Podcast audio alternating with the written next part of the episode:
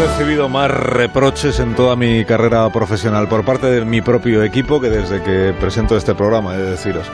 Ya sé que hemos dado pocas veces el teléfono, de hecho hoy no lo hemos dado ninguna vez, pero lo voy a repetir, 609 83 10 34. Ese es el WhatsApp, no es el teléfono pues no deja de ser un teléfono al que hay que enviar un archivo de audio, digo yo, 609 83 1034, que va a ser sino un teléfono. El teléfono se comunica uno directamente con el presentador del programa y el WhatsApp simplemente hay que dejar la nota de voz. 83 1034, 609. Lo que no hemos decidido es cuál es el asunto de la jornada para los mensajes de WhatsApp. el equipo no ha hecho su trabajo.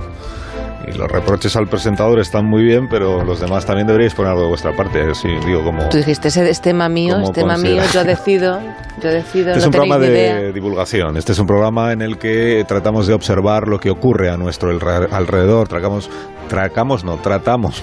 Atracamos también, pero tratamos también. Atracamos la realidad cada día para exprimir de ella lo más notable de la jornada. Sobre todo aquello que nos pueda servir para sacar conclusiones sobre cómo somos, dónde vivimos, cómo es el entorno del que en realidad nosotros también formamos parte, Begoña. ¿Asunto entorno entonces? No, Goyo ah. Jiménez, buenos días.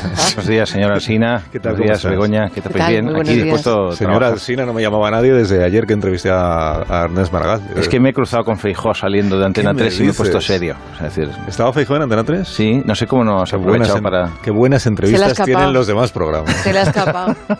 en La Mancha decimos, se me ha escapado una liebre. Sí. Se ha escapado, sí. ¿Y te ha contado algo Feijó así en la intimidad? No, me ha dicho... Buenos días, te ha dicho. Ha dicho buenos días. Y viquiños, cuando se iba, viquiños. Viquiños, sí, sí, sí. Bueno, ¿y qué haces tú aquí? Pero cierto, porque no es que me parezca mal que estés, pero no entiendo muy bien. Pues porque por nómina tengo que venir dos veces a la semana. Ah, acabáramos. Ah, que viniste ayer y... No se puede ser tan, se, acababa la semana y digo, como tengo que venir dos veces... Yo prefiero la honestidad. a diferencia de la mayor parte de los próceres de la patria, yo prefiero ser honesto. Es que no me sé los contratos. De... Ebulista no, no solo me sé el contrato de José Mi Rodríguez Seiro, que los viernes no viene. Exacto. pues el contrato de José Mi Rodríguez Seiro y el mío son 300 palabras más o menos iguales. 300, 350. Por favor, no me vayas a decir que eso es una copia o un plagio de 200 palabras. No, a ver, es, en la está, reseña. Está entrecomillado. Oye, en esta labor que tú realizas de observar lo que ocurre a tu alrededor, ¿qué puedes aportar? ¿Sabes que, por cierto, Gregorio, que es el nombre del que se deriva el diminutivo Goyo, significa el que observa, el vigilante, el guardián? Pues no, no. no es que acabo de caer en la cuenta, por eso supongo que se lo pondría a los papas, porque yo observo y en mi caso soy un naturalista, la vieja usanza, voy con mi mm. cuaderno de campo y voy tomando notas de lo que veo, porque no soy consciente de que el mundo es muy cambiante y surgen constantemente nuevos ecosistemas y en esos nuevos ecosistemas surge una riquísima flora y fauna humana ah. eh, y, claro, yo venía haciendo, antes de que tú te incorporaras a este horario, cuando en los viejos tiempos, en el Jurásico de esta Estamos con la nostalgia. venía haciendo una... Cualquier tiempo pasado fue mejor, en fin, una preciosa sección de naturalista que voy a aprovechar este hermoso viernes, este soleado viernes. Para recuperarla. Para recuperar. Pero pues tiene su propia sintonía y todo. ¿Qué me dices? claro que sí. ¿Y la conservamos? Ah, pues sí.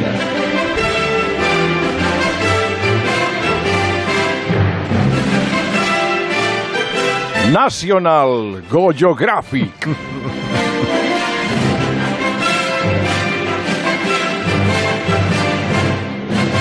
Sorprendentemente humanos.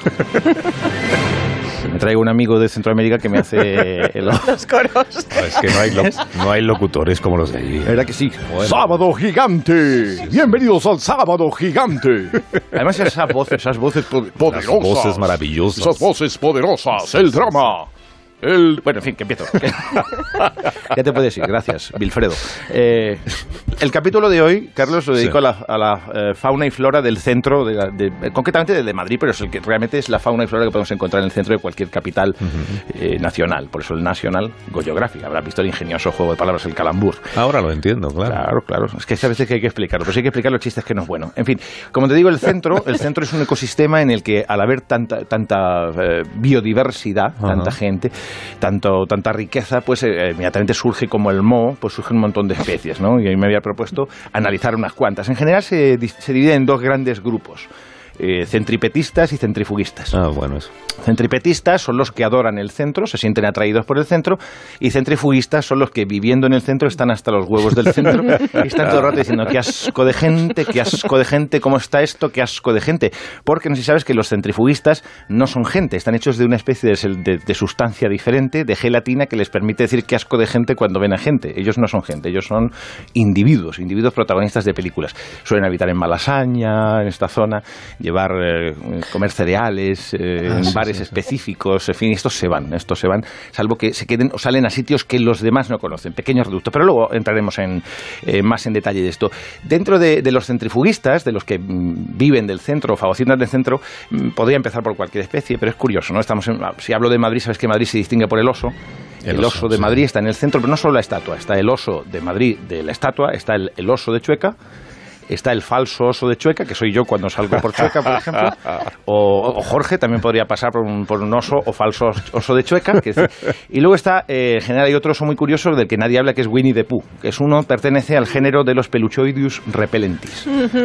El Peluchoidius repellentis es una figura sorprendentemente humana, porque en teoría no lo es, pero tiene el tamaño de una figura humana, habita en el centro, está hecha de un material de peluche, pero es un peluche, a ver cómo te lo digo, al contrario de lo que provoca el peluche habitualmente, que es necesidad de abrazarlo, este provoca, es una, lo que provoca es una repulsión. Es, en términos físicos es diamagnético. Es decir, en lugar de atraer, repele. te da esa sensación cuando los observas de decir, estoy por poner una denuncia en un juzgado criminal. Es, ese tipo de peluche que dices, está mal lavado. ¿Tú, has visto callejeros? callejeros, sí, reportajes dicen, pasen por aquí, y aquí es donde hacemos vida, que se ve, aquí dormimos toda la familia y hay una cama que hay 37 peluches muy tristes así apoyados, apoyados en la cama, pues esa idea de peluche. ¿Sabes? Ese tipo de peluche que dices, que, le ves y dices, parece la toalla de una fonda, le falta rizo. le, falta, le falta rizo. Le falta rizo, sí. Eh, tiene este peluche tiene, claro, vive de obtener euros rápidamente a base de hacerse fotos contigo. Entonces no puede, no tiene toda la mañana. Entonces te, atrae, atrae a, los niños rápidamente con una imagen divertida. También viven del desconocimiento del niño de lo que es el personaje real. Es decir, el niño mm, es muy poco exigente como espectador. Entonces no, no le pide, por ejemplo, a Spiderman que sea el auténtico Spiderman. Es más, le da igual que tenga la misma figura que un botillo del Bierzo. O sea, es el, el, o que Mickey Mouse parezca más una muy quemado. O sea, por el aspecto. Entonces, si me se acercan, obtienen el euro y para repelerlos rápidamente despiden, como las mofetas y demás, despiden un olor fuerte a algo, un olor fuerte a alcohol o un olor fuerte en general. Estos, estos, estos son muy territoriales, los peluches son muy territoriales, se pelean por un metro cuadrado entre ellos, hay constantes combates, constantes combates y entran en, eh, comparten ecosistema con otra serie de curiosa que son los elasticadores. Elasticadores. Sí, el elasticatoris, pues elasticatoris comunis, eh, son unos, como una especie de... Recuerdan los velociraptors, es decir, se mueven rápido mm. y están dotados con un elástico, de ahí el nombre de, elasticadores, con el que lanzan un objeto al aire, un ah. objeto ya como fosforescente que en la noche se ve y no, no, se sabe muy bien. Eh, los, los, científicos desconocen por ahora el sentido de este ritual, de lanzarlos. Puede ser un ritual de apareamiento, también previo al apareamiento que se produce por territorial y se comunican entre ellos en unos sonidos guturales como de lengüetas. Como un, sonido muy raro que también utilizan. estos personajes los notas por ese canto. Se produce en la tráquea. El, eh, y, también comparten, comparten ecosistema con las estatuas humanas. Ah, sí, es una especie muy bonita. humanas, una especie muy bonita, que el truco es estar muy quietos. es, el... paradita, Y moverse con la monedita. Son de los... De los se mueven. un espíritu muy español, esto se quería incluir en porque es estar muy parado y cobrar. Es decir, eh, la idea la idea es no moverse. O sea, decir, la gracia de la cosa es no moverse. En unas posiciones, eso sí, inverosímiles, aunque, claro, en cuanto te acercas un poco dices, claro, se nota que tiene ahí debajo. la diversión, esto consiste en se nota que tiene un debajo, que hace que el que lo ve se sienta listo. se nota que tiene ahí un debajo y se lo dice a su pareja, mira, es que ahí debajo tiene un... Para que se muevan, hay que lanzarles una moneda. Y ojo, cuando digo lanzar una moneda me refiero al sitio en el que se depositan las monedas. Porque hay gente que dice, le voy a lanzar una moneda a ver si la esquiva, que también se moverían, evidentemente, porque quieras que en una moneda, como bien saben los árbitros, hacen muchos daños. Hay otra, otra interesante, estoy hablando de, fauna, pero hablaré de flora. La flora del centro, una flor que se produce mucho últimamente, que es la flor mantera. la flor, sí, la flor mantera es una extraña planta móvil. se desplaza como en grupos, la planta se mueve, tiene como cinco o seis flores normalmente, entonces la flor mantera se sitúa y, abre, abre sus nenúfares, unos nenúfares que están rellenos de un polen compuesto por bolsos de loeve, ah, eh, zapatillas, gafas de marca, discos, la flor mantera se abre, es curioso, ¿no? Mm. Y de repente, ante la presencia de sus posibles predadores, que son los guindillas, también llamados guripas, también llamados pitufos, otra forma de rápidamente se cierra y se mueve, es increíble, es una planta que se mueve muy rápido hasta que encuentra otro sitio donde volver a abrir la flor, ¿de acuerdo? La flor mantera es como de cuatro pétalos, es muy bonito, es como de cuatro pétalos y se cierra mediante un ingenioso sistema que la naturaleza le ha dotado, que es como una cuerdecita, ¿verdad? Que tira hacia arriba el tallo de ella y el capullo se cierra, llevándose, llevándose. Esto, es una cosa muy curiosa que los que lo, hemos podido ver, pues hemos, eh, nos quedado muy gratamente sorprendidos con este espectáculo cuando esto se puede grabar. El capítulo aparte merece una especie inclasificable, no sabemos si vegetal o animal, que son los vendoros y los comproros. Vendoros. Es que sí, son como una especie, como una especie de tortuga de caparazón cuadrado, pero de en dos dimensiones. Es como plano por un lado y plano por el otro. Los comproros y vendoros se les llama así en función de si van o si vienen. Son como los gallegos, que cuando vienen son comproros y cuando van son vendoros. Ya que se había extinguido esta especie. No, sigue, sigue. Se ven todavía ejemplares de comproro y vendoro. Eh, si te acercas a ellos te lanzan un papel y te hablan un idioma raro. no podemos olvidar a los fideicolistas. Los fideicolistas son gente que, disfruta formando cola con otra persona. Ah, es, que es muy agradable eso. Sí, es, es una gente que le da igual que sea Doña Manolita, que el chocolate de San Ginés o un concierto en la FNAC. Inmediatamente en cuanto ven un grupo se ponen detrás, se colocan detrás y, y inmediatamente en el fideicolista hay un ejemplar muy curioso funciona como un enjambre y un ejemplo que es el, policía de la cola. El policía de la cola es el que dice, oiga, estamos aquí todos para lo mismo. No, si solo iba a preguntar, sí, pero estamos todos aquí para preguntar. está ojo a visor constantemente protegiendo un poco como los suricatos, está, que se levantan, o los lagomorfos, por ejemplo, los conejos, que, se incorporan para ver en la, en la, llanura, pues esto hace. El policía de la cola está todo el rato incorporándose por encima de los otros, pegando una ojeada a ver si efectivamente alguien intenta colarse. Están los folleteros también, que es el folletero, pese a lo grosero del nombre, a lo, a lo cacofónico del nombre, es un género del tipo perezoso, como los que vemos en los perezosos, los que vemos en Costa Rica, por ejemplo. El, folletero no pone mucha energía en lo que hace, se limita simplemente a darte un folleto cuando pasas y le llamo perezoso porque es incapaz de llevarlo él a la papelera, que es donde va a acabar el folleto. Es decir, tú coges el folleto y lo llevas a la papelera y ves que hay, que hay como 200 folletos más de gente que le ha hecho trabajo al folletero. Eh, los pájaros carpeteros. Esto es una cosa preciosa que se ve en el centro, sobre todo de Madrid. El pájaro carpetero. Pájaro carpetero, sí, no lo Sí, lo habrás visto muchas veces. Lleva una carpeta cogida así como si es chica, como contra sus pechos, y si es chico, sobre, con un solo brazo sobre el lateral. Y el pájaro carpetero se dirige a ti con una sonrisa, moviéndose de izquierda a derecha, como ah, bloqueando-te el paso con un balanceo muy peculiar, muy simpático, mientras entona un canto muy, muy curioso, que es así, ya te digo, como, ¿tienes un minutito? ¿Tienes un minutito? perdona, ¿tienes un minutito? Muy armónico. Es muy armónico. ¿Tienes un minutito? Perdona, ¿tienes un minutito? Es un canto que se oye, lo habréis oído muchas veces por el centro. Eh, las posibles presas les esquivan con, con un recorte de cintura y una, una especie de, de, de, sprint, respondiendo con otra canción que es Lo siento, es que tengo mucha prisa. Lo siento, es que tengo mucha prisa. Pero no funciona. no, funciona, porque el pájaro carpetero se la sabe todas y te, y te rodea, ¿no? El truco está en evitar su mirada franca y despejada de ayudar al mundo. Entonces, porque si te caza con esa mirada dices, ay, pobrecito que está ayudando al mundo y yo soy un egoísta y solidario, y entonces te para. El contacto visual es tremendo. Lo que está muy. O sea, el enemigo natural del pájaro carpetero es el mentirosacum de mierda. mentirosacum de mierda es uno que le hace perder el tiempo y acaba dándole unos datos bancarios falsos. Hay que evitar al mentirosacum de mierda. El artístico callejero se te hace cosas de que van desde tocar el acordeón a hacer breakdance. dance Pasa, pues, puede tocar el arpa, cantar, componer formaciones, cuartetos, orquestas de cámaras. Estoy, es que me falta por ver una sinfónica, grupos de mariachis, grupos andinos, que yo creo que hacen giras, porque vas luego a los otros sitios y están también. es curioso, ¿no?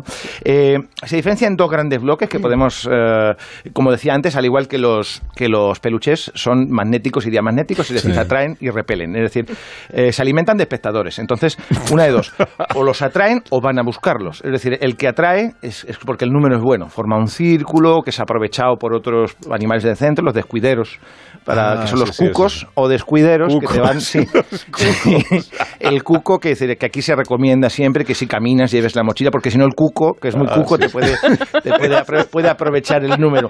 Eh, y luego están los que, los que repelen, quiere decir que esto van a por sus presas, por ejemplo, una terraza. No es una terraza tranquilamente comiéndote un filete y se te acerca y entonces viene armado, con, por ejemplo, con un acordeón o con una trompeta y un ah, amplificador y se sitúa hasta que le das el suficiente dinero para que se marche. El, exhibicionismo no se considera artisteo callejero. vale. Eh, luego hay una, una especie que es de las más abundantes, cada vez más en el centro, es una especie viajera, son aves de paso son los turistas. Los turistas. El ave turista, aquí podríamos hablar, hay una cantidad de subespecies enormes, eh, se les reconoce por jerigonzas, uno los reconoce al paso, dice, ese debe ser ruso, puedes ir haciendo apuestas, esos son chinos o coreanos. no, tiene la cara más plana, es coreano, en fin, ese tipo de cosas que mm, es taxonomía de bolsillo, es decir, vas haciéndolo... te aficionado. te aficionado, efectivamente. en general tú sabes que el, ave es turista porque lleva una mochila y una cámara con pinta de necesitar el salario toda una vida de un español para pagarla. Esa cámara dices, en la vida la tendré siendo español. Ese, es el ave turista que interesa, ¿vale? Van muy felices, les ves sonrientes, disfrutando a esa ave mientras llevan la mochila y la cámara. Luego te los encuentras en la comisaría Leganitos, ya sin la cámara y la mochila, ya más tristes. Más tristes, ¿verdad que sí? Eh, estos son pájaros que se alimentan de luz solar. En cuanto sale un rayo de sol, se desvisten y, se, colocan en cualquier sitio, en el césped parado a que les des, en una terraza, porque carecen de eso en su hábitat natural. Eh, el enemigo de los, del ave turista es el turistófago. Claro. El turistófago es el natural enemigo, o sea, la afluencia de grandes manadas, de grandes bandadas, perdón, que se me perdone, de turistas, de aves turistas, atrae a todo tipo de predadores de, turistófagos, desde el caco y el chorro normal, que van por libre, hasta los que montan el negocio estructurado eh, para traerles. Es la, trampa, una especie como los castores, se genera una presa, se, hace una estructura, se le pone mesón asturiano, por ejemplo, y eh, eh, entran y de, ahí no salen. de ahí no salen. ofrecen comida típica, que quiere decir que se refiere al típico sitio al que jamás entraría a comer uno del lugar al que sea. Tú entras en un mesón asturiano y jamás habrá un asturiano. Esto es así, sobre todo en Madrid. El, al turistófago ajena no a, sus especies. aquí se le, se le da sangría, se le dan cosas, se sacan... La, sangría muchas veces incluso se le da para adormilarle y colocarle platos de jamón que no ha pedido. ¿De acuerdo? Eh, hay una muy curioso, quiero detenerme en este, porque no quiero que se confunda. El patinetero, el turista patinetero, a esa se le maría dándole vueltas en segways de estos por la ciudad hasta que se le saca el dinero. No confundirlo con un animal del centro con el que me voy a despedir, que, este, que es el centaurus, eh, centripetum, que es el que vive en el centro, el centauro, centauro velocipetum, centauro cíclico, es una nueva especie animal que camina sobre ruedas por el centro. Esto no es, esto es una especie invasora. Y aquí hay una, habría que lanzar la alerta. ¿Invasora, pero no es autóctona? No, esto no es español. Es decir, español, el español de toda la vida tiene que ir al centro en su coche y parar en la puerta del corte inglés con su coche y sin pagar. Es decir, eso es un espíritu nacional, al centro con el coche a tomar un café, dos calles, lo que haga falta, pero yo saco el coche. Es decir, eh, sí, sí que se ha hibridado en el sentido de que las. Eh, porque se cree que es de origen holandés, esto de ir en bicicleta y todo esto es de un origen nórdico, evidentemente, que no es, no es latino pero sí que se nota que se ha hibridado porque aquí se ha sustituido por vehículos eléctricos, es decir, que no tenga que hacer esfuerzo. Eso sí que es el aporte, el aporte nacional, que yo no tenga que hacer esfuerzo a la hora de desplazarme. Eh, entonces, sí, se le puede ver en, bicicletas, en patinetes, en una sola rueda, y hay mm. Diferentes variedades, es muy interesante, pero es una especie invasora y hay que tener mucho cuidado porque como son silenciosos, es decir, ah, esto es... Eh, eh, hay que hacer algo, porque en este país hay una cosa a la que no estamos acostumbrados, a la falta de ruido. Es decir, el ruido es una forma de avisar al otro de que estás ahí. entonces, claro, los silencioso nos desconcierta. Eh, por ejemplo, en los hábitats del, hay cafeterías, bares, donde lo que importa es el ruido. Sabéis que el ayuntamiento, si no tienes suficiente ruido, no te da la licencia de bar. de hecho, ha habido gente, el otro día conversado con Doña Bar, y dice, mira, no me, no me dan la licencia porque tal. yo le digo, porque tenía todo. Tenía máquina tragaperras sonando, la tele con Kiss FM a todo meter, mm. eh, la máquina de café haciendo ruido, el molinillo. no superaba el umbral. yo le di un consejo y lo ha conseguido, y es colocar cuatro ancianos jugando al dominó, golpeando fuerte. fuerte la mesa, que es un clásico que siempre te sube decibelios, ¿sabes? Con gritos como la caja pesicolas. Un, un, golpetazo en la mesa. Y hasta aquí National Geographic por hoy.